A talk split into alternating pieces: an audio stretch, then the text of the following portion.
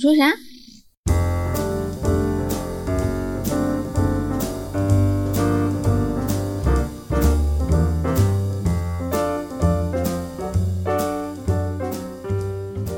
Hello，大家好，欢迎收听《离心心利比比多》，多我是毕仔，我是十一，啊，春天的脚步近了，春三月季呢开花，十四五 六六六，春寒五秀啊，春寒六九头，三月呢就来了，对吧？没错，嗯，那这个三月非常的适合做什么呢？你觉得？当然是谈一场恋爱啦，谈一场甜甜的恋爱，听起来一点都不甜，甜甜的恋爱甜甜的恋爱， ，fall in love，哦 就是大家会觉得这个三月还是挺适合谈恋爱的吧？我觉得是的，嗯因为我最近呢有一个小姐妹，然后她呢就是跟有点喜欢她的一个男生，然后最近会相约跑步。哎呦，对，你知道吗？在上个月相约跑步听起来是一个一点都不甜蜜的 事，跑个屁啊， 吹冷风，然后呢，最近你就会发现这个事情很合理，嗯，甚至能想象得到那个场景其实是还蛮美好的，蛮对吧嗯浪。漫的，对呀、气温很宜人，是啊，穿的也不多，没错。嗯，所以今天我们就聊一个恋爱的主题，好的，但也不是那么甜，就是有点辛辣，有点苦涩，然后有点怎么讲操蛋， 到了操蛋的程度吗？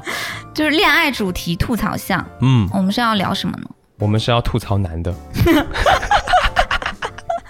这叫恋爱像吗？这教他谈恋要爱不吗？要提前道歉啊？开头先道歉。对不起，所有男性，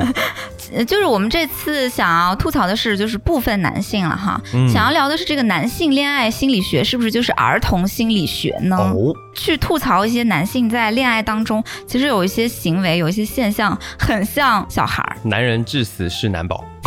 对，所以就这今个天呢，意思我们就走进一下男宝。嗯，哎，你说为什么男宝带着一个宝嘞？就是像小孩一样需要人疼，需要人宠吧，哦，这样哈，不然呢就在我看，啊在本女的来看，就是有一种外表凶悍强大，但是内心很幼小无助的美。是美吗？ 宝这个字感觉很吐槽啊，感觉是在说这个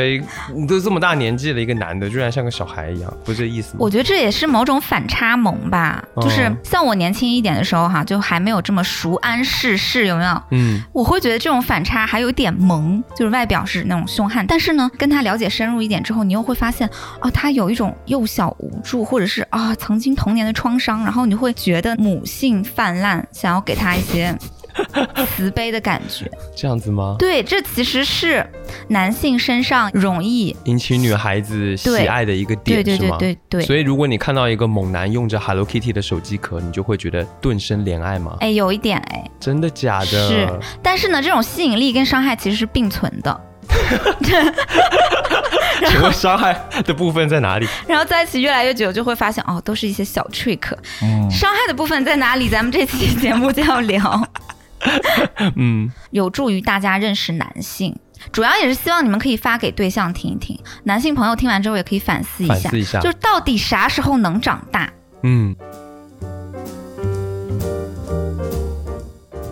我想要就是讲的第一个点哈，嗯也是一个本人真实经历的一个点，就是我发现男性特别喜欢在求偶阶段用夸夸其谈去体现自己的一种超凡感孔雀开屏，啊、都不是孔雀开屏那么简单了，就是野鸡非要装凤凰那个样子。这么就是 夸张吗？对，就是为什么叫夸夸其谈呢？因为某种程度上是夸大事实的。哦，嗯就是我发现其实很多小孩儿也有类似的行为，不是那么客观的，嗯嗯嗯，岂止不是那么客观，非常主观呃简，直就是荒谬。超现实主义。对，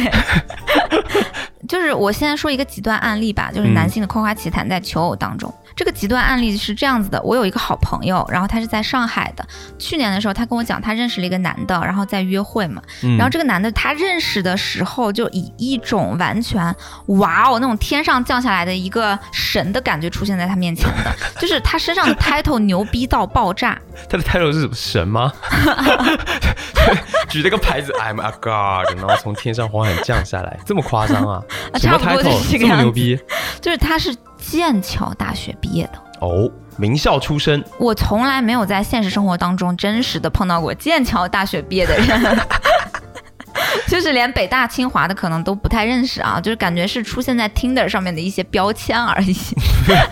然后呢，他是某一个人工智能公司的老板，嗯这个当然是据他自己所说哈，他在人工智能公司做老板，还开了一家这种公司。牛逼，做 AI 的，对，就具体也不知道是什么一个规模哈，有嗯可能就是三五个人，但是也有可能是三五百 人，这咱都不好差太说。多了吧？嗯他就是年纪可能稍微大一点吧，就是三十七八岁，然后有一定的阅历，也是在国外到处跑的那一种。嗯，就是今天在伦敦，明天在纽约，什么后天去冰岛看极光啦，然后大后天又在日本我泡温泉操这种这。么爽啊！对，反正就是这个人的种种的 title 跟他整个出现的那个面貌，就给人感觉是很优秀，嗯，确实，是吧？男很性精当中彩啊的人上他人，是不是？对啊，应该就是雄竞当中的那个金字塔尖了吧？算是啊，像你这种就是雄竞当中的这个底层。重要部门。反正就是你雄竞当 中我比现较在在普雄通竞的当一中个男已已性 经被里，贴了一个标签叫已婚，还进个屁呀、 就是你去看这样一个雄竞当中的金字塔是什么感觉？啊就是我就觉得他就很优秀啊，然后感觉很想跟他认识一下，嗯想要蹭一蹭，能不能也带我出去玩？嗯，原来如此。对啊，反正他就是这种，可能给人的感觉就是很有帮助吧，嗯无论是现实帮助还是就是这种思想境界上的提升，这种重点帮助。就是跟他如果交往的话，你感觉自己能够看世界，你的哦对眼对界对能够对对开阔，能够打开，你知道吗？是 然后可以没事就用英文说话，这样子啊，没事，就用英文说感话觉。很高端 OK ，international，you know？ Well，嗯嗯，哼，然后呢，我的那个朋友当然也是认识他之后就觉得，哎呀，天呐，真的是很珍贵哈，嗯很珍贵的一个人。跟他可能约会吧，就算能不能以后交往，但是能认识一下，然后甚至变成比较好的朋友，都是对于他自己来说会有帮助的一件事情。后来呢，我朋友随着渐渐跟他的这个接触之后，就越来越觉得这个人不对劲。哦其实这个具体怎么个不对劲，他也没有跟我具体的讲，嗯反正就是觉得好像很假，越来越觉得假。嗯识破了他的一些跟我朋友讲的话当中有问题的部分，或者是逻辑不自洽的部分，就是有这么一件事儿，中间有一个插曲，他俩呢还在相互了解的这个过程中，有一天呢，朋友跟这个男的呢一起去了一个酒吧，嗯在上海那边的，偶遇到了一个脱口秀圈的大佬，就大家都认识的那种。 然后我朋友其实还是蛮会社交的嘛，就上去很友好啊，就跟人家打个招呼，碰个杯啊，喝个酒这样子的。嗯，就是他是一个很好的人，很真诚的人，他就顺便就说，哎，让他这个男性朋友说，要不要跟大佬聊一聊啊，给他们一个单独的机会，说不定有什么业务上的往来还是之类的，咱也说不定哈，就脱让口他秀们聊一 AI 聊机。器 人自动写稿、自动写段子，哇，那这个可太牛 逼了。你想业务都好飞啊，然后呢，这很痛点，好不好？嗯，嗯然后呢？然后这个故事拉回来啊，他们俩呢就开始聊，然后我朋友可能就在旁边跟其他桌的一些女生开始玩，嗯大概过了有十几分钟吧，然后他们就聊完，走的时候，就这脱口秀大佬要离开酒吧的时候，嗯他就找我这个朋友过来一点，就在旁边对他轻声耳语，就说呢，我跟这个男的聊天三分钟，我就知道他就是一个 fucking liar，就是满口谎话骗人的鬼，天哪，就提醒了一下我的这个朋友，嗯说你不要和他在一起，他有问题。嗯呃，这脱口秀的大大佬就走了嘛，然后我的朋友就回去之后，其实有认真想这件事，他嗯发现了很多、这阵子可能相处以来有问题的部分，他就及时的跟这个男的斩断了关系。就他发现其实问题是还蛮多的。嗯，没嗯错。最好笑的是，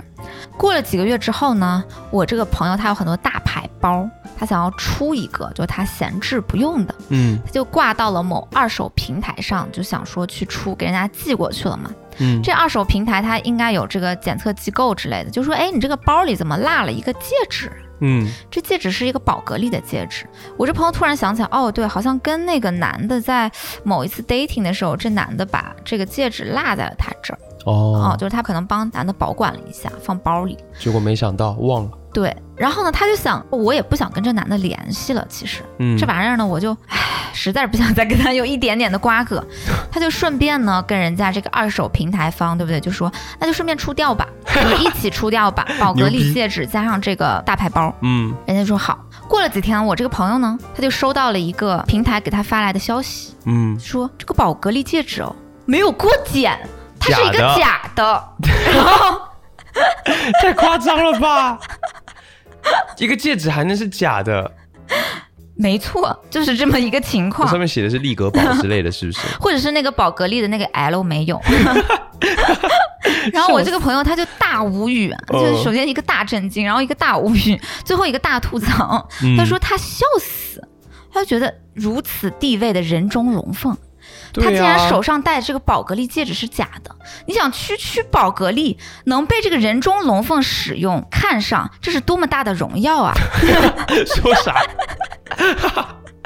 不是一个戒指能有多贵啊？但是怎么还能是假的呢？对啊，宝格丽的戒指其实还是没有有很点便宜吧，有点贵的。但是对于那样子一个一天到晚飞国外，然后又是干一个 AI 公司的人来说，感觉不是太太难负担吧？哎，我觉得你听到这里呢，这些蛛丝马迹是不是就已经完全 可以判断出，其实这个男的他可能嘴里的十句话有八句都是鬼话。啊，十个男人七个傻，八个呆，九个坏。对，啊，你觉得是吗？那肯定是啦、对哎你啊一，个他有戒几指句，话是真的呀魔。鬼就藏在细节里。没戒指错这么一个小东西是特别细节的东西，说明他是也不是那么注意细节，或者是他就是买一个假货，想要装自己很有钱的样子之类的，可能就是从头到脚都是 fake，说明都是 fake。天哪，说不定他那个公司也是个假的，我觉得多半是，好可怕呀！就是他可能在很用心的设计了自己的履历跟 title，嗯，包括他整个人的穿搭呀、一些配饰啊，都是有意为之的谎言。是一种非常精心设计过的夸大，用来吸引女性的嗯，一种做法。没错。哦，当然啊，咱们这个故事是极端案例哈，太极端了， 一个极端 这种案人例。十个也遇不到几个吧？我觉得确实，嗯那就是广大男性同胞当中的害群之马。嗯哎，哼，嗯哼不过我是发现男性在求偶的时候确实喜欢适当的吹点牛逼。嗯，呃本人的个人经历也是，就是吹牛逼的男的好像还挺多的哎。我们以前在大学的时候有过几次那种聚会，就是我们的，因为我以前是院学生会的，嗯然后我们院学生会呢有一些部长啊什么的就会去吃饭，然后那个吃饭饭桌上肯定有男有女嘛，嗯，就我确实也观察到，一般来说男生讲话都会比较大声。然后都会讨论一些比较无聊的事情吧，说自或己者以比较前干能嘛干嘛，啊或展者是示自己的事情。哦，我之前在校外认识了一个什么什么什么人，然后因为我们以前是法律的嘛，他就会说、嗯哦，我之前去某某事务所去参观过，然后他们的里面的谁谁谁是我的表哥的表姐的表哥的表姐嗯，之类的，就是嗯会说这种话，明白。对，会讨论这些问题，好像自己认识一个谁很了不起，其实呃，在求职当中也有啦。我之前其实面试的时候有面试过一个男生，嗯就是我当时招的是做视频的，是可能给整个矩阵号都要去做视频的，嗯那就比较需要对方见多识广一点，耶，然后对内容有自己的理解一点。但是他就是在面试的过程中，你可能问 A 答 B，然后他总是又能扯到他自己的一些牛逼经历这样子，哦，嗯。嗯就是比如说会问他说，那你看了我们的号，对于我们的号就是最大的感受是什么呢？或嗯者觉得我们可能接下来发展的话要怎么发展更有什好么呢？合作的空间？对，他会简单的讲两句，然后又讲到说，哦，我之前在留学的时候，在那个某某艺术展上面，然后看到过什么什么什么，所以我觉得咱们这个 diversity 还是很看重的吧，全程都在说 diversity，动 不动就来一句 diversity，嗯然后我当时英文也不是很好嘛，我当时有点卡住，我就在想 diversity 到底啥意思， ，dinosaur 你知道什么意思吧？不知道。恐龙，那你知道 shining like a diamond？ 烂透了。就他会把那种词汇，然后把他的啊，我曾经出国的一些经历，把它就是拿来很着重的讲嘛，以显但是示他自也己的没有其他更多的英文单词儿了。大家都说中英夹杂，有些人他真的是留过学或者在国外啊生活是过很久，他会难以自拔，就是对，会会很控制自不然，住，对很对自对然。是 可是他只有一句 diversity，感觉他的救命稻草。就是不太懂，嗯，咱也不太懂。嗯，然后我回去就查了一下 diversity 是啥意思，是什么意思呢？多样性吧，哦你现在，查一下多元化是吗？对对 OK，就可着这一个词儿说， 嗯，很像我爸， 说各来方说面去就是各方面。各方面啊，我们这各方面啊， 这也没有很吹牛逼吧？有点装逼是真的吧我？我现在具体难以举例，他当时到底吹的什么牛逼，只有一个哦感受、是他全程在吹牛逼，因为我实在忘了他具体说的一些内容了。男的然后吹牛逼的内容确实没什么可记的。对，然后除此之外，印象最深的就是 diversity，我觉 得满场就是一个小时就满脑子就 diversity，以后就叫嗡嗡 diversity 嗡哥 嗡嗡对， ，diversity 哥，就在那儿转吧，嗯，嗯。哎，我其实觉得这种就是夸夸其谈的超反感，是在于他很想要为你营造一种他自己的神性，嗯，但他好像不太能接受自己是一个普通普的通人人类， 哦，他总是是要拿一些什么东西来给自己贴一贴，就加持一下，让自己变成就是某某仁波切那种感觉。就是一种附加价值吧，是就是往自己身上不停的添加各种附加价值，各种添加剂。对，嗯，哎，你说我为什么要把这个跟儿童心理学结合在一起呢？ 我想到了我小的时候有一个小同学，嗯，这个同学给我留下了难以磨灭的印象跟小时候的略微的一点阴影。因到了这个程度吗？对他干了什么？他有一嗯个很小众的姓氏啊，他姓毕。 B B 朋友，对，就一二年级我们是同桌嘛。他有一天突然之间很神秘的跟我说：“说我跟你讲一个事情，不要跟别人讲。”我说：“嗯好，什么事情？”他说：“其实我不是凡人，我是日本小恶魔的供奉者。”然后我说：“什么？”然后呢，这个朋友跟我说，他说他们家里边有一只日本小恶魔，他每天开钥匙门回到家，然后日本小恶魔就会飞过来，还有点可爱呢。对，是小小的那一种，就会飞过来迎接他。嗯，平时呢，日本小恶魔没事干就会待在那个沙发的靠背上，嗑瓜子然， 后然 后 呢之类的可能是。然后呢，就问他那日本小恶魔吃什么呀？然后他说哦，吃这个菜叶子， 然后有时候吃些鱼。我就听了以后大为震惊嘛。 谁听了不那虽震惊然啊我？是一个一一二年级的小孩儿，对吧？但一二年级小孩儿其实也初懂人 事，已经有一点点对世界有一点点基本认知对，了。有一有一点点唯物主义的认知了。 可是呢，我听他讲这些东西，我就觉得很好笑，哦所以我就装作相信他的样子，然后问出更多一些荒谬的细节，然后就觉得很有意思。嗯，他就给我讲，就是我问他一些很细节的东西，还真的能答得出来，比如说嗯吃菜叶子跟吃鱼啊。然后他说日本小恶魔会趴在他的肩头跟他说悄悄话呀，然后睡醒的时候日本小恶魔会陪他起床呀，每天怎么迎接他回家呀。我问日本小恶魔多大，然后他就拿那个语文书，大概这个语文书他就立起来说大概就是这么高吧。然后我说那为什么日本小恶魔只有你有呀？就是我们都没有。他说哈哈厉害吧，因为我是日本小恶魔的供奉者。就是只有被日本小恶魔选中的人才可以养它。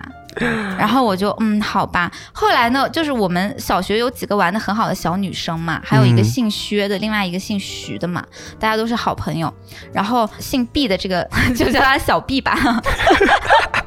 就是他其实跟大家也还不错啦。后来我就一问，发现大家全部都知道日本小恶魔的 事，就并不是像小毕他告诉我的那样，他只告诉了我，不他要跟其别实人告诉了说哦所有的朋友。嗯但是大家都觉得他就是有有毛毛病，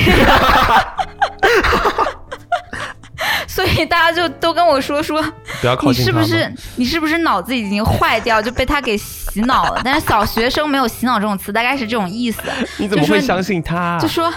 一盆清水当中滴入了一滴墨汁，它整个就会变成黑的。你现在已经变成这个样子这了，是什么小学生说的话？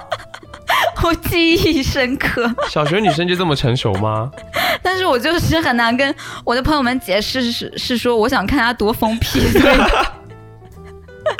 反正就就大家后来有点渐渐的就不太跟小 B 玩了吧，我刚刚渐就渐有的一个就画疏面远他。我刚刚就有个画面，就是觉得这个小孩有点小 B 有点可怜，他是不是因为都没有朋友，或者是他父母都不陪他，所以他幻想出来我这么觉一个东西？得完全是这样子的，因为他确实在班里就是没有的那么受欢迎。哦，然后 我就就是他就用这种方式来吸引大家的注 意。是 OK，就是这个日本小恶魔的 事情，然后到三年级他又转学走，就从我的世界从此消失，一个日本小恶魔的供奉者，其实我就是那个日本小恶魔，我现在已经是日本大恶魔了。这样吗？嗯，小 B 是真实存在的，他已经被我吃掉了。那你是不是其实就是哥斯拉啊？ 然后日本小恶魔的前身就是哥斯拉，小哥，对呀、好烂的梗，对不起，你不觉得这其中有异曲同工之妙吗？一脉相承，好像是有这样有的一个种有一概念种有一种荒诞的超凡感。 确实，我觉得小孩子确实喜欢夸大很多事情、哎，嗯，有的时候，比如说我们跟小孩子说话的时候，问他一个什么问题，这小朋友就会跟你说：“我有一把枪，我有一把很大的枪。”然后问他有多大，他就把手臂展展开说：“我有这么大的枪。”但其实根本没有那么大的枪啊。可是小孩子就会这么说话，嗯把一切都夸大这样子，嗯嗯然后很开心。是男的就是这样。 我有一根那个很大，三十八厘米， 就是这种，好像是一样的道理。就很大又就怎样了呢？不知道就很爽啊， 我在爽什么？很大哦，很大哦，妈的超无脑的，是这个意思吧？是荒诞。荒诞，我跟你然后讲，呢，还有什么？还有什么男性的恋爱心理学当中？我想了一想，男生真的特别需要被崇拜、被哄的感觉， 对，就是这种有很多事情，你只要夸我几句，我就会屁颠屁颠的就会帮你做之类的。是，我也对吧发现了。是，嗯，就这他招们对男生跟小的孩儿一样，是很需要崇拜的。鼓励对、赞美，对，对，就他们的驱动力不是完全来自于我想要做什么，他们驱动力来自于外界的评价。你比如说，你给他一些指令是没有用的。嗯嗯，只有称赞才能引导他们，就是越夸他就会越做，对这点跟小孩一模一样。是，我跟你讲，我不是过年的时候回去到我姥姥家嘛，然后有一个小表弟是我嗯舅妈的儿子，大概四五岁吧。我就发现全家人给他指令说你去干个什么，你去干个什么，他是不听的，嗯他就玩他的奥特曼，根本不管你。不鸟你，然后呢，他在吃糖的时候就说：“哎呀，你这个糖看起来很好吃嘛。”他就给了我一块，嗯，给了我一块之后呢，我就开始大力称赞他，我就哇，没想到你小小年纪居然这么懂分享啊，你好棒哦，还竖一个大拇指。给你一个大拇指， 对，然后他马上就从那个桌子里面拿了一把阿尔卑斯牛奶糖出来，嗯，开始要迅速的分给其他人，就是分给了你，分给我妹，分给我姥姥，就哦，所以全我的家那人个都糖要是这么来的 呀，哎对呀，呃，就是他是这样子的，嗯你要用称赞来引导，一种正面激励的一个循环，他是就会继续去做这个行为，对，嗯就是越夸他会越做。 嗯，哎，这个就让我想到了，在我们的日常生活当中， 确实，为什么你那么喜欢做家务呢？因为你夸我家务做得好，就是我发现有时候我会跟你说啊，你看那个沙发多脏，你看那个地多脏，你看我们现在住在什么样的猪窝里面，嗯这，种带点抱怨情绪的下指令，然后我然后马上你就会会说，那你怎么不弄？对，根本你怎么干 不清？根本不你怎么做就会抱怨？我懒呐、这是我一个人的错吗？嗯我就是懒嘛。嗯但我发现就是有一次我们家不是很乱嘛，嗯，很久没有亲，然后那个猫毛四处飞，哦我就开始过敏，很不舒服，然后揉眼睛，我就说天哪，我好难受啊，我快死了，你可以帮帮我吗？然后你就马上跳起来，各种收拾，地拖了，所有的植物全部都粘一遍，嗯，衣服甚至都洗完了。收拾完之后，我就一个通体舒畅。于是我就开始夸你，呃，你记得我是怎么夸的吗你说你救了我的命， ？You save my 太 life。夸张！你说你救了我的命，不然我就要死在家里了。 对，我就谢谢你什么的。嗯，然后我就发现用这一招很好使，重点是那一天之后，每一天我都会想要收拾一下，嗯，因为你夸赞我了，嗯然后我就会想啊，那我赶紧再多做一点，对，就很单纯。哎，还有一个就是，我有时候会说，我这么体贴、温柔、细致周到的老公，应该不会让我在这么脏的沙发上躺着玩手机吧？ 然后十一他就会屁颠屁颠的拿那个粘粘，然后过去边滚边粘，把所有的东西都滚干净，嗯，是的，是吧？要给我一个机会让我证明我很厉害，我就会抓住这个机会去证明我很厉害。咦，朋友们，男的就是这么幼稚、 简单，简单。嗯其实我觉得这个还挺重要的哈，因为有很多人啦，也包括我妈，她就是会念丈夫做的不对的地方，然后把所有的家务活干掉，边在那边拖地，然后边讲讲讲讲讲。嗯，可是我觉得更好的方式是，就是我们女生全部都懒着不要动，就真的要懒着不动。出一张嘴，对，然后这张嘴要甜， 对，男的就会被操控，对，很简单的一件事情，真的。只要你拉得下脸，就是嘴很甜，然后说尽好话，但是自己就是不动，嗯，就翘脚玩手机，做一 个快乐的懒猪。确实很，这样就很简单，对啊，嗯嗯，不过我觉得这个夸赞也是要有限度的，你不能真的就是夸得太厉害，因为男生很容易飘。哦我在小红书上面看到好多帖子，就说啊，你可以嘴甜一点对你的男朋友啊、你老公啊，这样他就会帮你做很多事情啊等等的。然后下面就有人说，屁，不能夸他，我的男朋友就是我夸他很帅，他就以为自己真的很帅，然后把我绿了。真的吗？就是有超多这种帖子，超多人亲身天哪经历，就是说我一直在夸我男朋友，可是我男朋友是不识好歹，还真以为就真把他自己当一回事了，然后反而就是呃把我绿了 啊、出轨啊，还是干嘛干嘛之类的，很多啊。哎，我觉得是这样，就是你要夸他的某一个行围，而不是夸他整个人。我看到了一个是不是口比诀，较我觉得好特别好，就是说为了防止男性飘哈，你要记住以下的口诀，就是儿童心理学之正面 管教，啊夸努力不夸聪明，啊，对对，夸审美不夸长相，夸过程不夸结 果，超级好用，就大家记住了 吗？记住了吗？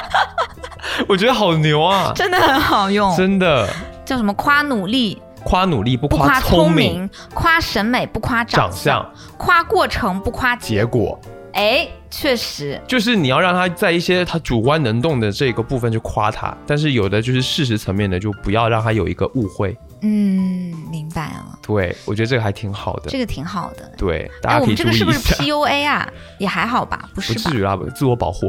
自我保护，自我保护。 自我保护，自我保护。男的也就听了之后，你就拎拎清啊，就人家夸你，不是真的说，就是人家就是跟你一片 好意，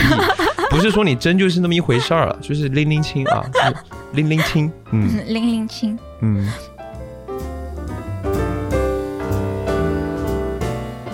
然后接下来还有一个我观察到的男性心理现象就是，什么？哎，你觉得男性真的有绝对的专一吗？你要看这个专一怎么定义啦，论迹不论心嘛。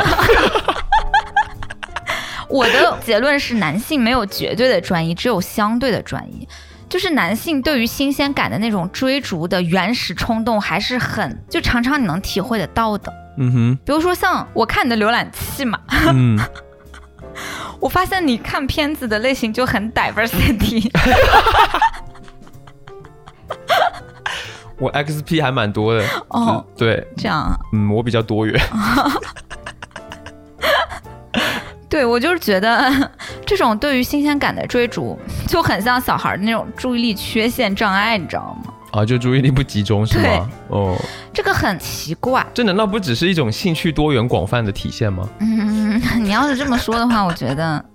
OK fine。呃，你觉得什么？他大能大到是出轨这种实质性的嗯，嗯问题，嗯对不对？嗯他小呢，又让你觉得是好像没有到出轨，可是又让人有点不痛快，就是默默的又觉得他好像对于某种新鲜感的这个追逐还没有停止，比如说看什么福利机之类的东西是吗？，对之类的。嗯你看啊，像我的那个 range 算是比较宽嘛，嗯，就是我觉得看一些学习资料，那你看就看吧，就因为我自己也会看， 嗯嗯，我就觉得没关系，我们就看就看吧。但是确实会有一些网上的一些朋友们，女生她们不太能接受男生看一些学习资料，但是我觉得福利机是不太行，学习资料学习跟福资利料机还是可以还有蛮大的区别的。是吧？嗯福利机就是代表着你是能够联系到这个人的，嗯，它存在一个比较大的潜在隐患。是但学习资料那就看一下喽。嗯，总之，我就是也经历过这么多年的这个，嗯，对淬于男性的炼观察和 和恋爱的体验，嗯，我其实不太见到过真的有做到绝对专一的男性过。绝对专一是什么样的呢？就别的女的都不看，别的女人都是稻草人，只有自己的绝呃女对朋专友一，就像他嘴中说的，我只爱你一个，我只关注你一个。当我跟你在一起之后，我的脑子里面就真的没有其他异性。嗯巴拉巴拉巴拉巴拉巴拉。嗯，就是我发现好像也不是。我给你举个例子好了， 因为我之前呢有一个男朋友嘛，然后我跟他在一起关系也还不错，然后交往大概快一年的时候呢，我觉得他还是蛮专一的在对待我的，嗯，但他总有一些行为让我觉得有点不爽到。那个时候还是微博比较大火的年代，然后大家会在微博里边就各种聊天呐、还会各种玩梗啊什么的。嗯然后他算是这个编剧电影圈的吧，他有很多同学会跟他在微博里边非常非常密切的聊天互动，互动。嗯然后他其中呢有几个女同学哈，就是长得也蛮漂亮的，嗯从微博转移到微信，聊天频率是非常密集的，但也不聊说什么暧昧的事情，就是聊那种，中美关系。不是，就是聊一些俏皮话儿，你知道吗？啥叫俏皮话呀？就是开玩笑。我觉呃发得，梗因为图因为之类他的们这因为种吗他们同学之间的工作性质都比较是文字工作者啦，嗯，所以其实大家哦会、就有他们自己圈子里面的一些黑话呀，或者是一些讨论的东西，也是吗不？是黑话啦，就是各种事情都聊，比如说最近有什么淘宝上有什么非常值得推荐的零食啊，对吧？哦哦哦那这个可能我们正常人会哎给我推荐一下，然后对方一推荐说哇好吃牛逼就结束了，对不对？他就是会写那种小作文，称赞他的那个同学给他推荐的这款零食有多好吃，然后且用一种就是比较文学体的方式嗯，就是很长，你知道吗？ 就是那种小作文。哇，这个花齿轮咬下去，起初在我的牙齿之间爆出了一个 Q 弹的感觉劲，道然后接下来进入到喉咙当中，我又发现它是那么的可爱，什么什么水水滋滋啊，真的是感谢这个给我推荐的这个零食。然后对方也会给他回，就是很长的一段话，也是那种俏皮话， 就是会进这行这帮样人子是不是的。后来就去了什么值得买公司上班了？ 我不知怎么道，搞笑？就聊这，就是这种俏皮话小作文的交流，嗯也没有聊到什么感情的事情。嗯就是聊的可能是哪个同学的八卦，最近的什么日剧，其实是一些比较中产一点的话题。嗯，包括在微博上，他会跟他的同学玩梗，然后刷那个评论，刷到相互回回回回十几条。我操，不仅限于他的同学哈，就后来被我发现他有一个网友，因为那个时候其实，在微博上还存在一些小的文化圈层，例如说什么首歌呀、啊大咕咕鸡呀，是对不对？对，就是不同的一些网红下面，就大家的那个语境是不一样的，他的那个拥趸，对吧？嗯就会用同样的圈子里边的黑话开玩笑。他呢，就是认识了这个大咕咕鸡圈层里边的网友，然后抽象关系派很好，对，抽象抽象网友 吧，然后也是女生，也挺漂亮的，嗯就也会聊天。也是用 就大咕咕鸡这一派的那个语言体文系，风然后相互玩梗、讲俏皮话，然后聊聊聊聊很多，嗯，就也没有触及到说是暧昧或者是实质性的一些东西，那他跟但别这个的，行为就让人很不舒服。那他跟别的男男网友这样子聊天吗？我观察到是女网友比较多一点，就她跟男性的朋友的聊天就相对要简短跟直接很多。然后嗯她这种饱满的情绪价值跟创作热情给到的全都是女女性网 友去玩梗。 女王， 哦，我懂了，这感觉好像是不有点怪，是，而且我就会问她，我嗯就会直接跟她说这个让我不舒服。她说：“你看我们这个就是这个亚文化圈，我们这个圈子都是这么聊天的，嗯，这是一个文化桶。”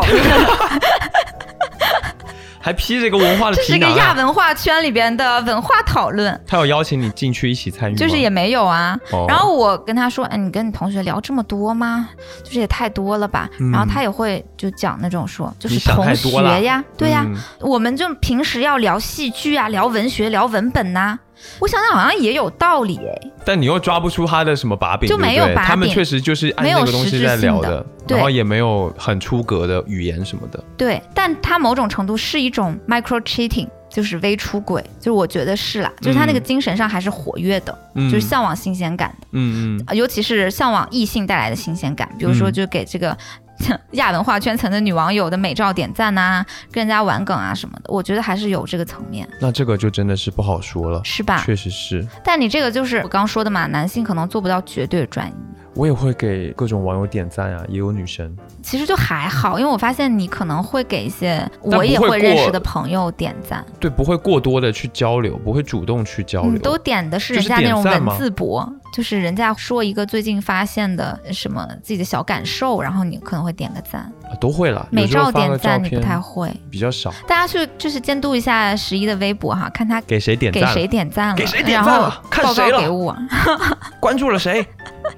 确实是大，家都是我的互联网不小过小侦探姐妹，这个东西确实还比较难讲哎，就是到底他是有没有心里有那个意思。嗯，但是有的情况之下，像刚刚那个情况，我觉得八九不离十，还是有一些花花心思在，是啊只，是没表现出就来。很难定义嘛。嗯，就是可能大一点就是出轨啊，然后嫖啊什么的； 那小一点可能就是这种事情，让你又恶心，嗯你让你又不舒服真是对，也吃了说不了苍蝇什么。对啊，嗯，那这个跟小孩的关系是这 我觉得很明显吧？注意力不集中，对，一直在往外看这个探索这个世界。是，哦，我我就是观察到，比如说我小的时候不是上那个画画班儿嘛，嗯就是最小最小的时候，记得有一次老师给我们布置的作业是画那个水彩，就是紫色从浅紫画到深紫，就几个色阶，然后填那个色块儿。嗯刚开始我还蛮耐心的，嗯然后后来我就开始一通乱涂，再后来我去旁边玩积木，然后到最后我就开始把那个画纸撕撕撕一条一条一条。我爸来接我，然后老师就跟我爸说说孩子注意力回收有点问题。嗯我那个感觉就是，我记得很清楚哈、啊首先，这个画画一开始画画我还是蛮有兴趣的，我也是想要认真画的，嗯因为我觉得如果画成了之后做的这么好，这么好的一幅画拿会很回有去，爸爸成就妈感妈会表扬我嘛。哦是，但我就是画着画着，由于内心也稍微有点沉重，这对我来说是一个要认真对待的事情。嗯，然后我就会越画越觉得有一点焦虑感，就觉得、哎呀好沉重，哎呀这个要认真呢，哎呀可是我自己又做不到，我又好像管不好自己，有点哎、那难我就了，对有点难了、嗯难了之后你的第一反应就是我先干点别那的，我就不做了。对我玩一玩别的，对对对，然后我弄弄这个，弄弄这个，抠抠这个，抠抠那个，你其实是无意识的。比如说我在玩积木，我真的很开心吗？没有，我是在无意识的摆弄那个积木，玩的也没有开 心。然后呢，可能边玩积木，脑子里还会带一点点就是这个正事儿的事情，啊但这个正事儿的事情一进入脑子里边，又觉得哇更加沉重，好可赶怕快继续玩积 木。嗯逃避 对，一种回避心态。是，嗯所以我觉得小孩的注意力缺陷障碍可能是这个样子的一种模式。所以就很像是我，如果呃，我一个男生身处在一段非常稳定的，然后一段很正儿八经的恋爱当中，这件事情本身对我来说有压力，对所以我就要通过可能看看福利机，看看别的所谓的小姐姐之类的这种行为来缓解这种压力，让我自觉己得转移我注觉意得力。有可能是的。哦而且就是说，就算这段关系它本身其实已经很好了，嗯它没有不好，你都会愿意再去看点儿新鲜的。就是如果它没有不好，它一直在正轨，然后都发展的很好，你其实会压力更大。就是你会发现它很好，那我就更要认真的去维护。但是这种需要更要去认真维护，就让我的压力又变得更大。嗯，有这个可能性。但我觉得还有另一个层面是，因为我观察到小孩子，其实，在他们面对这个世界的时候，他们是充满好奇心的，因为嗯他们就是很想要去到处摸摸、到处碰碰，然后到处玩玩，嗯，然后做一些力所能及的，比如说动手的一些事 情，拼积木哦啊，或者是，我只是这么个举例 啊，我的意思不是说这个男的就要去嗯嗯什么的，就是说他有这样的一个心 态嗯，他想要去征服他不知道的事物，嗯，然后去观察、去知道、去揭晓这个未知的东西，嗯，然后呢，男生可能也是有这样的心态。实感一比较种重，征是服吧，感，或者说一种对对对，实感也很重。嗯然后他对这些事物有很多的征服感、征服欲望，然后有很多的力气想要去挖掘、想要去探索。那那么有劲儿，为什么不去半夜扫大街呀？就是又能给市政工程做一些贡献，又能释放掉自己的利比多。哎，我觉得这是一个很好的建议啊，各位男性，你们可以听一听 啊，对不对？少刷点手机，可以去扫看扫美大女街，，多去扫扫大街，为社会做贡献。对于全社会、对于女朋友、对于自己，全部都有好处，既锻炼了身体，又陶冶了情操，还做了贡献。哎，我们家扫把呢？买一把，买一个那个大的那个扫把，就那个树枝买一个绑成的那种，买一个拖扫车大， 街。 再买一个拖车。哎，那你觉得就是面对这种没有办法去做绝对专一的男性，女生可以有什么好的办法？啊，这个啊，可以带他去医院淹 了。这个没有什么好办法能不吧能？提一些有 用的？哎，你觉得设置那种后果什么后果可？以吗？比如说，明确跟对方说我的底线是什么，在我们的关系里边，什么样的行为就已经算是不忠了。这个肯定是可以的。你肯定就对吧嗯比如说你不喜欢他看福利机，你就跟他说、我不准你看，我认为这个事情对我来说特别的不舒服，所以请你不要看。嗯，有一些个这样子的规则是可以的。嗯，可是你要说如何让他内心没有任何花花肠子，或者是那种怎么说乐趣，就是也没到那个地步啦，就女就生很如何难保护自己嘛，就是碰到这种就劣花根心男性，吗？ 对，哎呀，这个很难讲。你说这个劣根性，比如说就是能够规范的一些规则，你就是可以提前跟他讲就啊清楚。谈好你们之间的底线，就是对我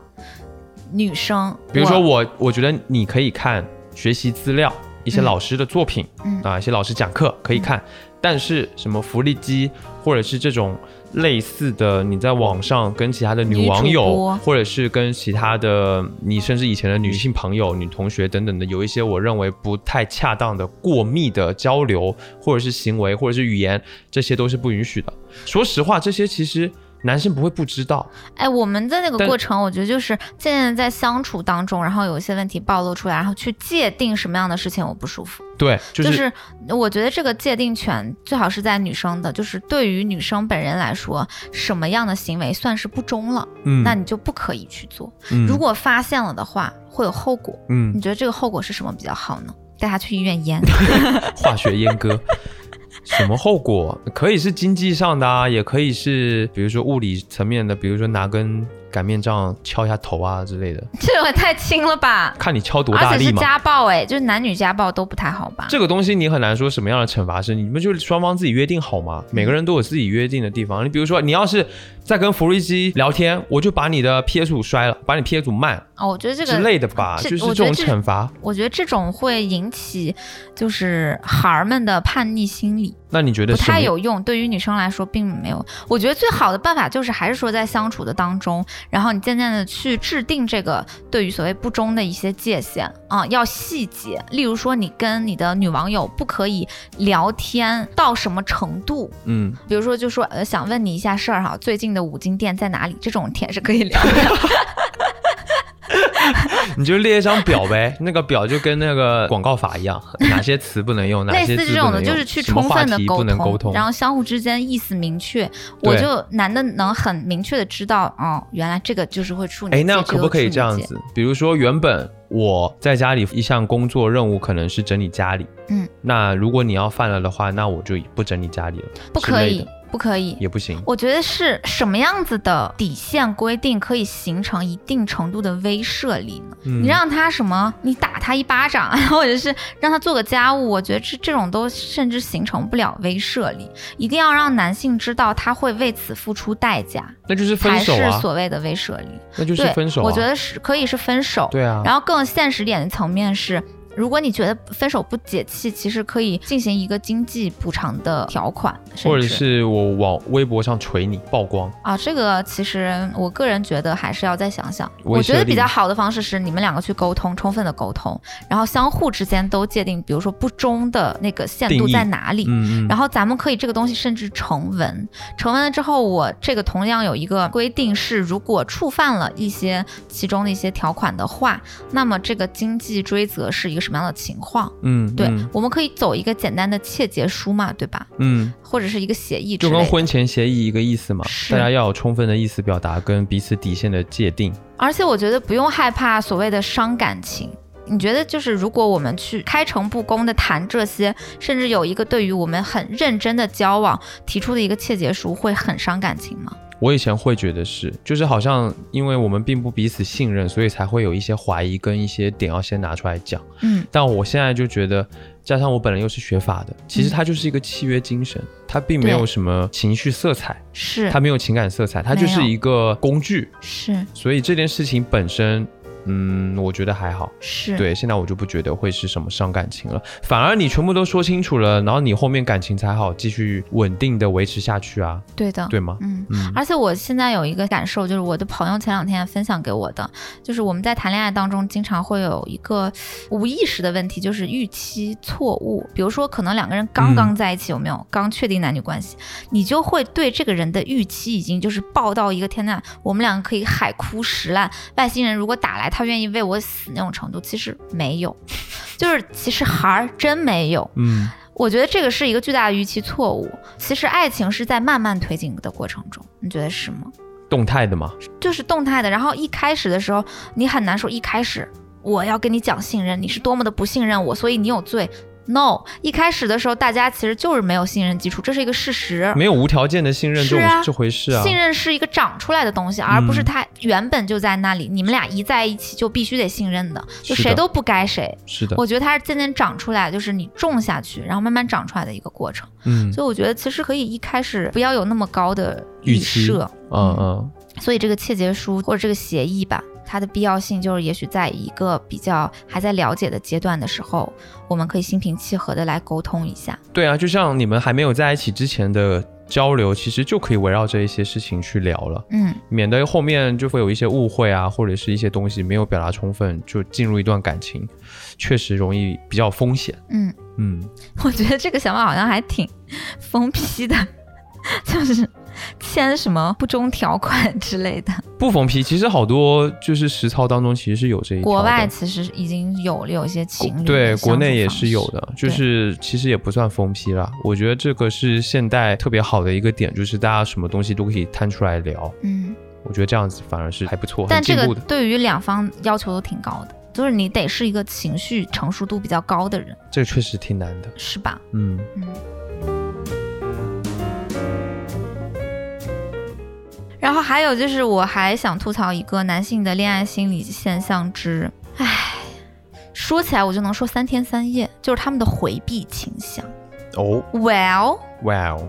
为什么很多男性就很爱回避呢？嗯这个会让我想起我小学的时候，我小学的时候就很爱回避，但是现在我已经三十岁了，我是一个大人了，嗯，为什么你是一个大人还要回避呢？我觉得这个跟小朋友蛮像的一点是，我会观察到一个现象，嗯比如说这个父母在和小孩子认真严肃的说一件事情的时候，嗯就父母可能会说指出他哪里的问题，嗯但是有的小孩他的回复会是他就不听，嗯或者是去跑去干别的事情，嗯就是一定会逃离很害当下怕，对他害怕那个压力，嗯他会逃离当下的那一个情境，嗯，甚至有时候还会回答一些奇怪的回答吧，比如说呢，说你看那里有一个蝴蝶，类似就是这样。就哎飞机怎么掉地上了？对对对对对，就是就这我的种，大刀长不 长？对，就是这种回嗯应，就他其实都是一个他没有办法承受那个压力，不知道如何去处理之下，所以导致的一种回避的情节。是，我觉得现在的男生在面对很多情感问题的时候，有时候也是嗯有很多男性就是有抒情障碍嘛，嗯所以他不知道如何去表达，或者是不知道如何去判断共情女性的时候，他就会天然的就要回避掉这个场域，嗯，回避掉这个情况，对，所以他就会躲起来。是我觉得跟这个还蛮像的，是。确实就是一个情绪没有那么成熟的一个表现。是嗯，我觉得这是一个链路，你知道吗？当你有抒情障碍的时候，你就很难共情别人；当你很难共情别人，也有抒情障碍，你就会有更大的自恋，嗯你，就会爆发更大的心理自恋，然后去确定自己的主体性。当你的自恋很大的时候，你的自恋就不允许你面对自己的问题，嗯，然后就再会引发回避，就是这样的一条路。所以完美闭环。对， 所以就感受到了这么一个现象吧。嗯那其实我前阵子有看一篇讲自恋的一篇论文，它是研究自恋型人格障碍的。嗯我看到里边说，其实哈，你使用抒情这个功能的这一部分的大脑。嗯和你去共情别人的这一部分的大脑使用的是一个同一个区域一是个吧区域，嗯嗯也就是说你的抒情能力就决定了你你的能不能共情共情能力别人。嗯，所以我们能观察到生活中有一些很擅长说自己感受的一些朋友，你会发现他更加善解人意，是不是？有一些好像比较憋一点的、不太能抒情的朋友，他好像就更加的有点木讷的，不太好去共情到别人，嗯因为它其实本质上是一个功能，所以就是会引发这样子的问题。然后我就觉得吧，筛选大于改造吧。 虽然大脑是一块肌肉，但是要锻炼肌肉还是一件很困难的事情。就是像我们一些常见的问题，比如说在关系有问题的时候，甚至爆发争吵的时候，男性回避情感冲突，嗯然后甚至冷处理，或者是你在心平气和的跟对方提一个自己不好的感受，比较负面一点的感情的问题的时候，嗯然后对方会打个哈哈过去到另外一趴，就是这种回应。嗯呃，或者是当你提出了你的一些想法跟诉求的时候，也是没什么情绪的，他会开始反咬你，就是开始攻击你，嗯这些都是一个沟通陷阱。那像我在前几年的时候，我就很容易，我发现你好像没有接我茬儿哎。那我的一个方式就是，我喋喋不休的追问下去，或者喋喋不休的拉着你沟通。嗯其实我觉得这个就没有必要，这就是一个沟通的陷阱。当你这么做的时候，你会觉得整个人能量耗尽。当他但是沟通还是没有效果。是的，嗯就当他不回应，或者是出现了一个反向攻击你的一个负面的回应的时候，就可以开始保存能量，因为这个不回应跟反向的攻击都已经是一种回应了。嗯，就嗯，它代表的是，他似乎不太能够心平气和的去接受这种沟通的。但这种时候不就很想要转身去厨房里面拿一把 刀吗？就很多悲剧就是这样， 诞生的对啊呀、是，是，就是他是听不进去的，他的那个嗯自恋已经遮蔽了他自己，他自恋不允许他承认我有问题或者我们的感情有问题这种嗯消极的东西，嗯，要不然他的自恋受不了，他会觉得整个人受崩损嗯了。了因为这种人其实内心是极度自卑的，所以他需要极大的自恋，来补充，是维持一个假象。对。我前两天看发展心理学的东西，他说其实回避型依恋吧，它不是一个亲密关系当中的问题，它是一个跟原生家庭关系比较大的问题。嗯所以说，它是处于发展心理学这个范畴里面的，也就是儿童心理学。嗯，就回避本身就是比较偏儿童心理学的一个内容了。哦，那就真是男的就是孩子嘛。嗯，也不能说所有男的，就是有部分男的吧。嗯嗯嗯唉，我之前也也遇到过这种吧。我记得我有一次很心平气和的给某位前男友提出的，甚至还带点小撒娇，我说：“今天我们一天都没联系，哎，你怎么都不找我呢？有点难过。嗯”，他立马爆发了，就是他那边很久没有回消息，微这有信啥很好爆发很久的？没他不应该回马上说啊，宝贝，对不起，今天我在忙，然后哦，这等会是儿我马情上绪就成来熟。的人的处理方式。我跟你讲，对于那他来跟说你说不什么不行，他就很久没回我，然后回过来就是脏话，就开始骂我。 脏 话，他说你是不知道每天我要工作多少多少多少吗？你他妈的是不是上学上的迷了眼，就是很闲吗？还是你们身边的小男生太多了，围着你的太多了，就根本没有那些事情都是他臆想出来哦的。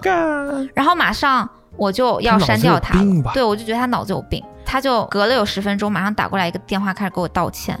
而且他给我打过来电话道歉，你就会感觉他突然之间正常了，他是一个成年人了，就是他能认知到自己做了什么，然后比较正常开始道歉。就他没有但是控制住那个当下他的这种情绪，他的这种不对成熟的感觉，对，所以他就直接爆发了。而且重点是我还比较心平气和且带一点小撒娇，有没有？我你就也不是指责他，你就是撒娇啊。对呀、而且我在说一个客观事实，就是一天没联系，那你要怎 样？那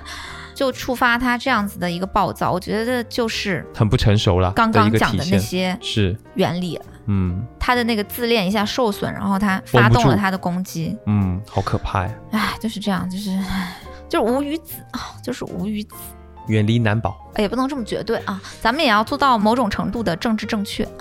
就就是是有不一要些制造男女对立。有一些男生他可以被人称作为男宝是有原因 的嘛，对吧？有的男的你不会叫他男宝呀，但有的是人你会叫他男宝，是，所以就是远离男宝。哎，你知道吗？我觉得我的语言能力的一个大幅度的提升，真的跟我谈恋爱很有关系。因为你要不停的沟通，结果对方又说听不懂，你就要不停的再接着说，然后用尽各种方式，穷尽各种语言来试图让他明白你在说什么。对，之前是所以会这个那过样，程现在就会保存能量。但是在嗯之前的那个过程中，就是确实让我的语言能力大幅度提升，觉得现在自己的语言颗粒度、颗粒度， 哎，有变得比较好。能用别的方式锻炼，还是用别的方式吧，很难讲啊哈、嗯，我觉得最好是用别的方式吧。嗯但你说别的方式有啥吗？做播客吗？对呀、做播客也是一个方式啊。嗯你去上语言学 校也可以啊，就是有很多别的方式啊。嗯，哎，你知道我现在越来越觉得有一些人他是属 N 或者 S 的嘛，有一些环境也是属 N 跟 S 的，环境比如说职场是一个非常 S S 的的环境。哦，我之前在寺上庙班就的是时很候， N 的环境，对对对对是吗，对，嗯我之前是在上班的时候开始工作嘛，那个时候嘴笨，嗯，但我常常会有一些判断。老板问我你为什么这么想，我就是说不出来，我总不能跟他说，因为我有直觉，直觉你看不女到吗？女人的第六傻感逼牛逼，但是他就是，他就问你为什么这么判断，讲给我听。嘴笨，真的讲不出啊，讲不出。嗯我就觉得，哎呀，真的是讲不出。然后往往老板有一些很奇怪的决策，你一开始，你就算你是个职场菜鸟，但是你的那个 N 的感受是这此直事觉合不不对合逻辑，嗯，这个直觉是你能用直觉感受得到它合不合逻辑，它当中出现不合逻辑的部分，你也没有办法讲给他，你就会觉得这个事情不行，你嗯，不能这么做，你又没办法但是说无出法来，说服他，就很累。嗯，所以以前一两年上班就天天当受气包，然后后来我就发现，在这个磨练当中，也通过亲密关系的磨练，我的语言能力变得好了很多。然后对于我在比较 S 的这个职场环境去适应啊，蛮有帮助的。是吧，对，就是很有帮助。我们前两天在外面有见一些朋友跟一些合作伙伴，嗯，我就发现那个当下你的描述什么的，确实就很精准，然后也很实感，很接地气，是啊就是跟你以前表达的方式确实有点不一样。嗯， 嗯，就大家如果想要锻炼你的语言能力，可以一个是做播客，一个是找一个 S 型的好友吧，就呃，就付五十块钱就可以跟我聊天半个小时，来，可以可以来锻炼一下，五十块钱半个小时啊，很便宜了吧？挺贵的 呀。跟你聊又又又聊不出什么，相见相你逢，又听不了你的什么金玉良言，就讲一些屁话。就喜欢说屁话嘛。好啦，哎呀，我我刚刚不是我们讲到，就是说有回避倾向的一些男性朋友，沟通起来会有点问题嘛？嗯，那比如说你要给他提建议的时候，要怎么提？给男性提建议吗？就是有回避倾向的男性，首先是当然啊，就不是说女生就应该这么做，只是提供一个方式。只是给你脸啦，对，然后看你接着点儿。对，看你愿不愿意。然后男生也可以听一听。我觉得像比较回避型的人，像我这样子的，就是你在跟我充分表达一些不满或者是意见，或者是会让我们觉得有压力的时候，这种状况之下，首先要给到一个就是压力源一定要小，嗯然后一定要看好我现在正处于一个什么样的情绪，嗯，这是需要一定的观察的。嗯在我情绪稍微比较稳定的状态之下再来开启。嗯，对，对，就是给足安全感，先给足安全感，讲究时机，在对他很有安全感的时候讲一讲。对，或者是你就寓意先扬，对你先夸一夸，然后我们再来说一些有问题的部分。是对，这样子可能处理会比较好一些。是，哦，比如说前阵子不是十一他上个星期去上海主持了一个陶喆的音乐现场嘛，然后那个音乐现场其实主持的很好啦，长达两个小时，十一一个人 hold 住了。谢谢。然后呢，其中的互动环节跟跟陶喆要聊天的环节大概也有差不多小一半儿吧，嗯，要做游戏啊，跟陶喆做访谈啊，小一半儿。然后现场也有几百号粉丝吧，嗯，啊，就是都是歌迷朋友嘛。其实压力很大，因为陶喆这样子的咖，再加上底下都是死忠粉，其实压力很大。而且又是第一次。是，嗯，之前实际他就只主持过朋友的的婚礼，朋 友的婚礼一些一些，对，但你知道吗？我觉得你主持的超好，是就是吗我在谢谢底下，大概你主持一开始可能还有点紧，但是过半的时候我就觉得哇，怎么这么好，这么有魅力，又亲和又很幽默。主要是我觉得你那个勇气，就是你太有勇气了，哦，整个的反应都比较自然。嗯嗯我就觉得非常的好，这是实话哈。谢谢。但是呢，到最后尾声的时候，十一出了一个小小小小的错误，这不是小小的错误，我觉得是吗？就可今天大错误吧。这好啊个了，错误本来可以变成是小小的，可是我没有处理好，所以让它变成一个大错误了。就是现场有一个环节是那个歌迷会给陶喆写卡片，嗯然后我就要把这个卡片给读出来嘛。嗯那我就把 Dear DT，因为陶喆的英文名叫 David 陶，所以我们有时候会就是直接写一个 DT 表示对陶喆。我把 Dear DT 念成了 Dear TD，念反了，嗯，就是把人家名字念反了。哦，是就有像点我把尴尬陶喆念成哲陶一样，这么样一个低级的错误。应该不会吧？对啊折桃我怎么样都不顺口就啊。 D T T D 就是大概是这样的一个感，反正把人家名字念错了嘛。嗯，然后呢，当下我就很窘迫啊。是。对，然后还好陶喆人非常的好，对他非常他就有梗，他反很会馈接。回来，反馈回来是假装气气，然后叉腰，对然后瘫坐瘫倒在沙这个发沙发翻上白眼，然后跟十一阴阳怪气，就开始。那是你叫你一是不是石叫喽一石啊？对对对，就他做的这个反应他在卖萌抛嘛回来很好，对但我没有接住，因为那个当下我就太太羞耻了，嗯我就觉得自己就一下崩了，你知道吗？就小朋友犯了错误，对，然后我就没有太接住，就只好尬笑几声，哈哈哈哈，哎呀呀呀呀呀，然后然后马上就往下接着继这续。个也还好啦。就是这个处理不是很好的一件事情，你然后觉大得家你就要会觉接得住他给你抛给你的那个对你的调侃，对然，后再道个歉啊，或者是会有一他些更自然的反应，嗯更真诚的一些反应，就是更实际的去面对这个问题，嗯反而会把这个小错误变成一件很可爱的事情。是可是我没有那么做，所以就是当下我就是只是把它跳过了，是回避了，就是一个道理。那个当下的回避，其实是当下巨大羞耻感袭来，然后突然之间就无措了。对，就啊，没有啊，就赶赶紧跳下去，赶紧跳下一趴，跳下一趴，就这种感觉。哦，明白了。所以就是一个嗯，过程当中，我觉得一个非也不能说非常吧，就是一个不完美的地方。是对，所以后面就是对我造成的精神压力有点大。 是，嗯， 就十一他主持完之后，其实很多朋友都会在底下说啊，主持人很不错啊，然后也有我们的听众过来称赞十一说啊就很好啊什么的，但十一就总是表面上在笑，但其实能感觉到他心事重重吧，就是内心又挂着脸那种感觉。然后回去之后，我们不是就泡澡嘛，然后呢，我就去安慰他，我就说其实是很好啦，什么什么的。然后我也嗯说啦、d t 这个念反这个事情我挺难过的。然后我也会在小红书上面看那个帖子嘛，就我发了个重帖点子，有人是说当晚还好，当晚的时候我们可能就觉得这是一个小插曲，不太完美的地方，然后对你表达的充分的肯定。就是第二天开始有人开始发帖，嗯，对啊，然后 B 站上面也有一些视频啊，就说这个主持人好拉呀之类的，对，就是会有一些这个弹幕，而且还不少。嗯，然后我当时看了就心情就他特就别开不始好难受了，对，就是十一睡了一晚，第二天看到网上那些声音，他就开始难受了。对，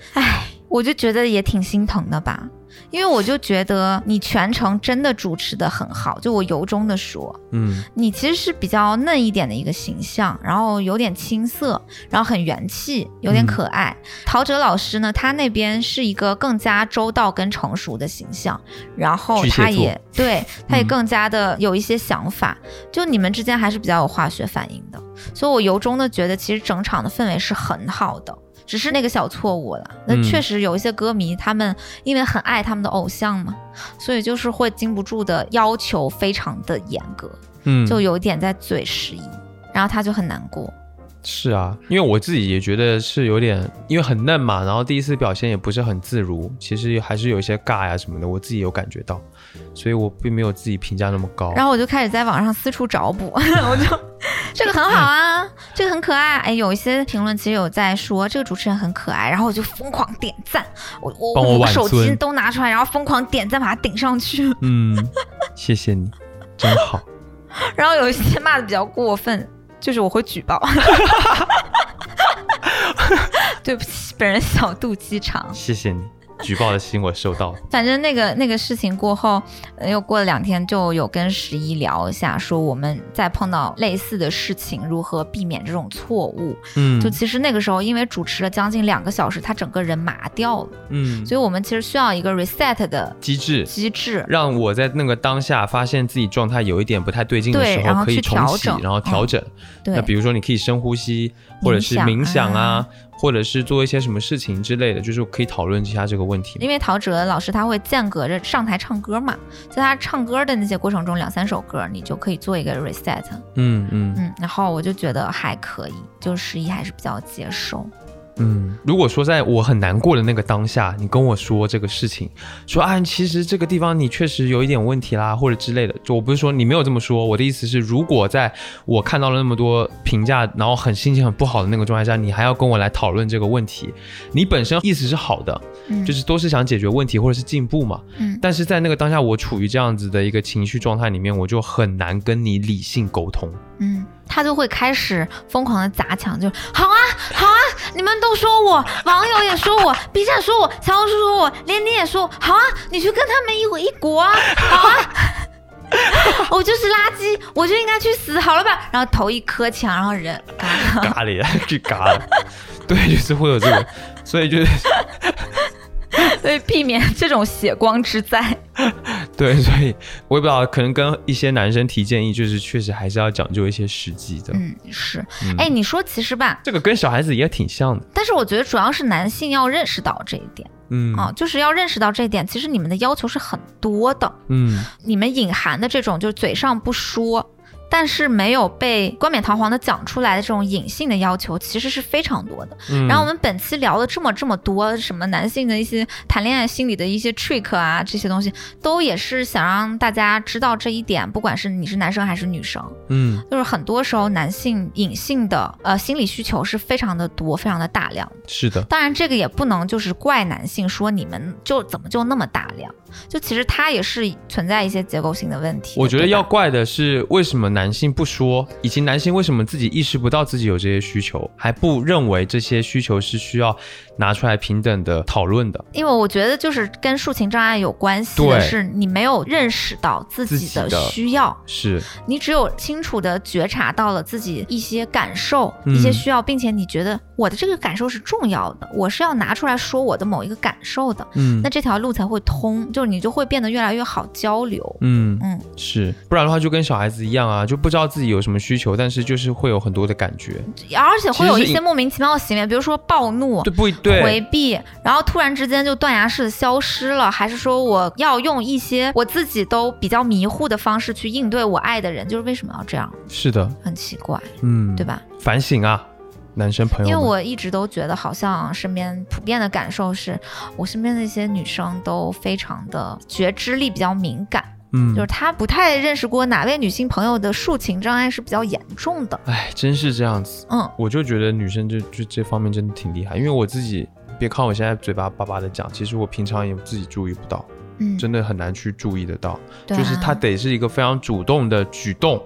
主动的意识去培养、去建立，否则的话，你这个真的很难。就是男生很难去说你有一个什么天生的这种敏锐度吧。是其实我不知道，以我的经验来说是挺难的，所以是男生一定要认真的去建立一个这种意识，去认识自己，去感受自己这种感觉。以及我觉得还有一个点，很多有伴侣的一些男生，你们真的要意识到，你们的伴侣包容了你们什么？嗯，就是你们的伴侣是很有智慧的，一定是了解你们的。同时，其实你们的一些不那么自然的行为，你们的伴侣是有在包容甚至引导的。嗯有时候这种智慧甚至会融入到无形当中的日常的交流当中。就为什么有些男生会说，哎，这个女孩我相处起来很舒服，所以我愿意跟她在一起。这个舒服背后的到底是什么？这舒服背后其实是很多的，啊对于因为你人家比你洞察成、熟，智慧等等的一些东西，能接住你。是嗯成熟的一些处理。就所以我觉得，就别觉得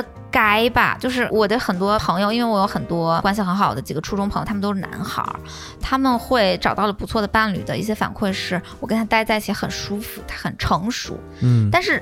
似乎他意识不到更多那个舒服跟成熟的背后是这个女孩儿的一些什么品质，跟这个女孩儿其实是有多么充分的去理解他们跟了解这个人。嗯而散发出来的一种处理关系的智慧，就是不要去很理所应当的认为我要找一个知性的，我要找一个成熟的，我要找一个所谓的姐姐来包容我。啊嗯这个背后其实并不容易，是人家的历练，然后也是人家对于你在这个过程当中的耐心。就是也希望男性也可以包容女性，就是包容到女性，比如说会在一些情绪化的时候，或者在一些需要更充分的情感交流的时候，有的时候暴露出来的脆弱面。 嗯，不要像个小孩一样了，就是哭哭唧唧的。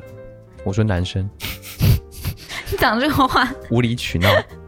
手舞足蹈。嗯，弱兮兮的在讲，对啊，就是这样子吧。嗯，就心怀感恩啊，心怀感恩，台湾人最喜欢感恩了，感恩啊，感恩啊啊，感恩啊，笑死人拔知道吗？人哦拔，，感恩啊，哦感恩人拔，感 恩啊，就是随便拿他人抱，拔也哦太好笑了。嗯嗯，感恩啊，感恩啊，嗯，对，任拔，然后认吧，认认吧，吧认吧，认吧啊啊，那大家有什么想就这个话题跟我们更多的一些故事补充，或者是好玩的一些点，也可以欢迎在评论当中跟我们进行交流。没错，那我们下次节目再见吧，拜拜。拜拜。